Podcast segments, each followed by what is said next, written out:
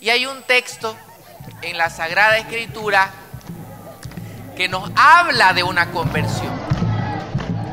Ezequiel, el padre de Domitila, había pertenecido a una congregación religiosa, los testigos de Jehová.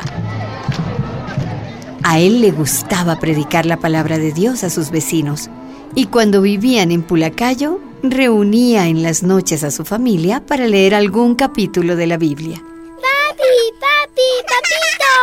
A ver, hijitas, eh, ¿quieren escuchar lo que está escrito en la carta del apóstol Santiago? Sí, papi, contanos. ¡Shh!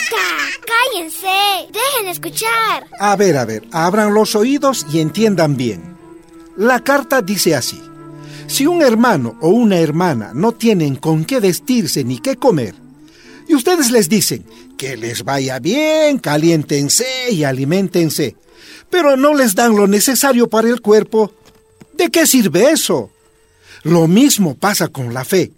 Si no produce obras, muere solita. Domitila. La rebeldía de las mineras bolivianas. Mujer de lucha, mujer mineral.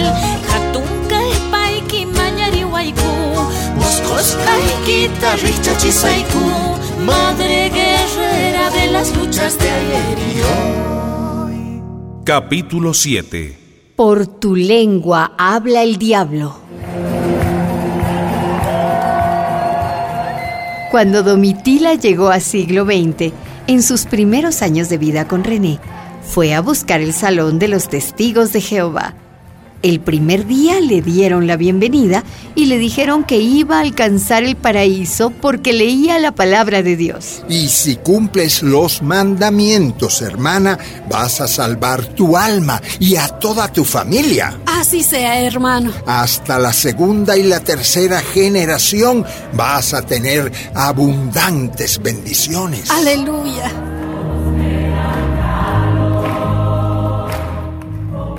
Domitila asistía a las asambleas, cumplía con lo que ordenaba la congregación, hasta que un día...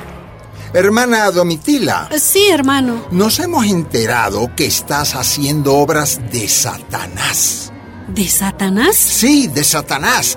Dicen que estás asistiendo a ese mal llamado comité de amas de casa eh, que han formado lo- los comunistas del sindicato minero.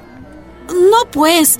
Lo formaron las mismas mujeres. Lo cuando- formó el diablo. Esas reuniones son pecado. ¿Y tú estás participando de ese comité, sí o no, hermana? ¿Sí o no? Sí, yo estoy metida en eso, pero... Pues muy mal hecho, hermana. Eso está prohibido por nuestros ancianos. ¿Por qué, hermano Alba? Porque la verdadera religión no se mezcla con la política. Así que ya sabes, tienes que escoger o Dios o ese maldito comité. Pero Domitila seguía participando en el comité. Che, René, Dime. ¿qué piensas, Che? En la congregación me han dicho que el comité de amas de casa es una macana del diablo diciendo.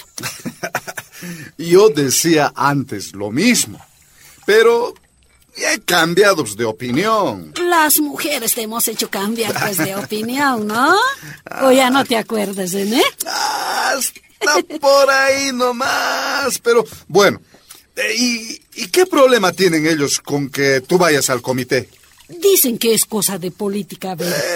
Pero todo es cosa de política, pues. Eso, eso. Los tatacuras de la radio Pío 12 también están en contra. Ah, seguro, Pero yo no veo nada de malo en el comité. claro. Al contrario, Federico Escobar es religioso. Sí, pues. Es padrino de bautizo de medio campamento, ¿no ve?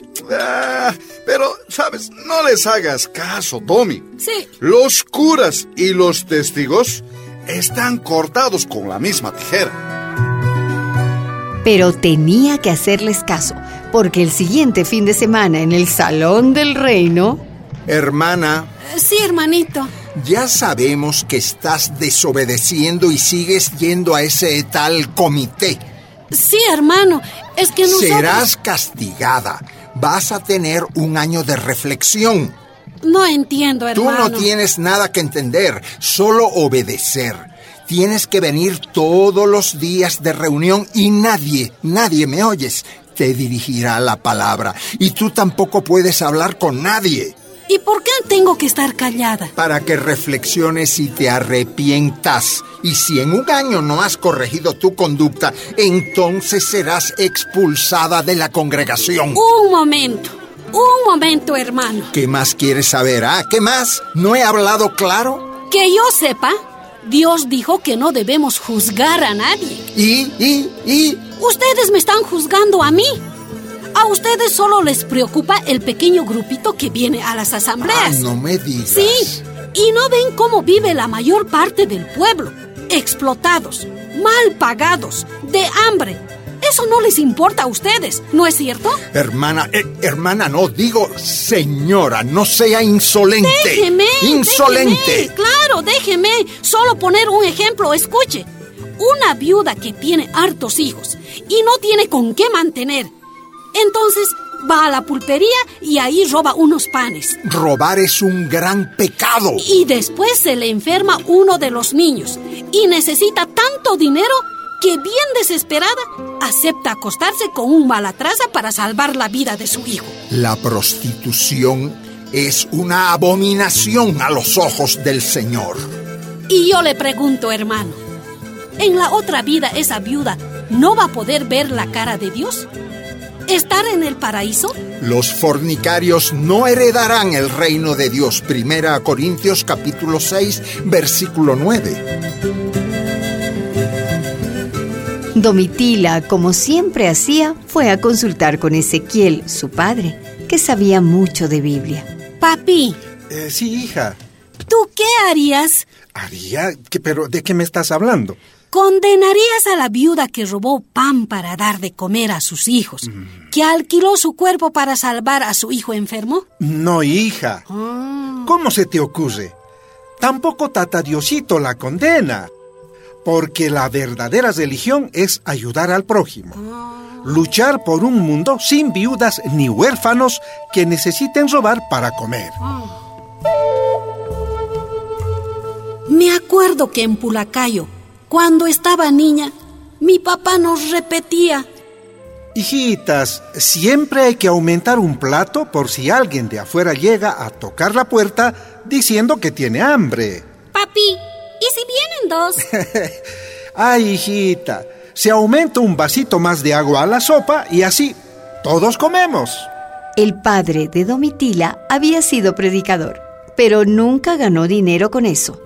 En cambio, en siglo XX y en Yayagua, los testigos de Jehová que gobernaban eran bastante ricos. No sufrían miserias como los mineros.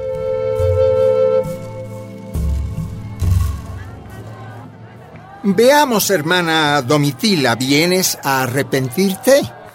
no, ¿No? no, vengo a decirle que la viuda de la que le hablé no es un cuento, es una vecina mía, se llama Julia. Y otra vez, otra vez con la viuda, señora.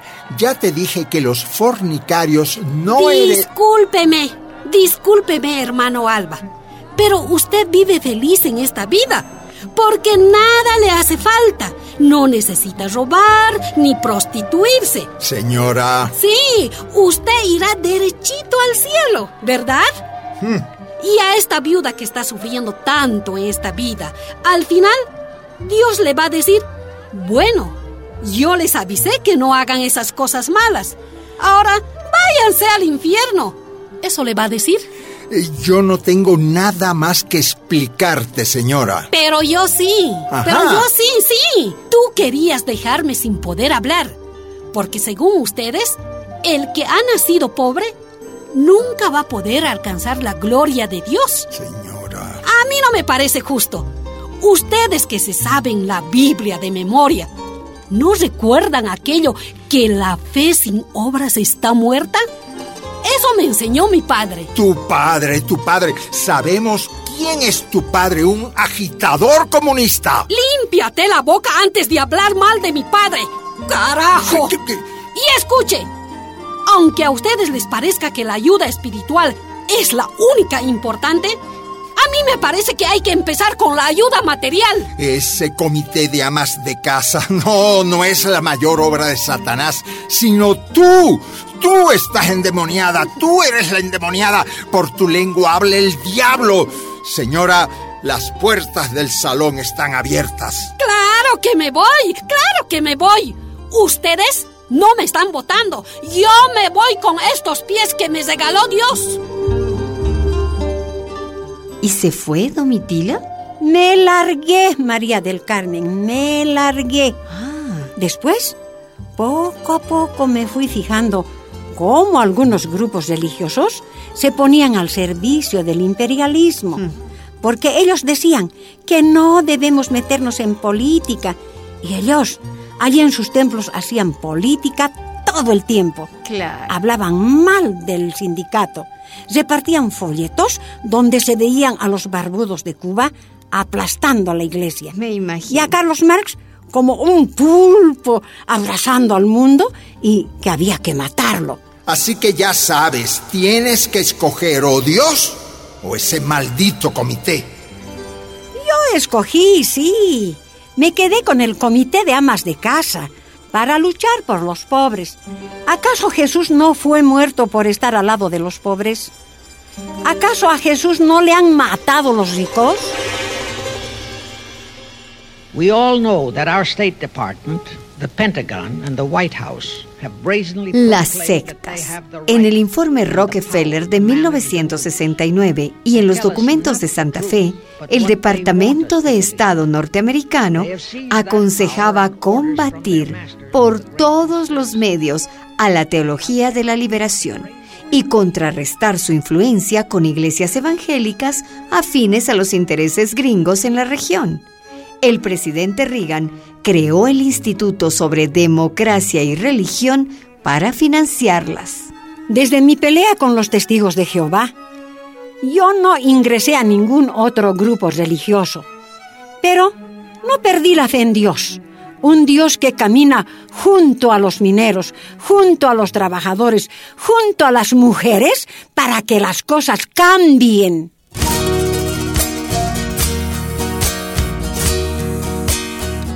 Domitila, una producción de la Fundación Rosa Luxemburg y radialistas apasionadas y apasionados. Madre guerrera de las luchas de ayer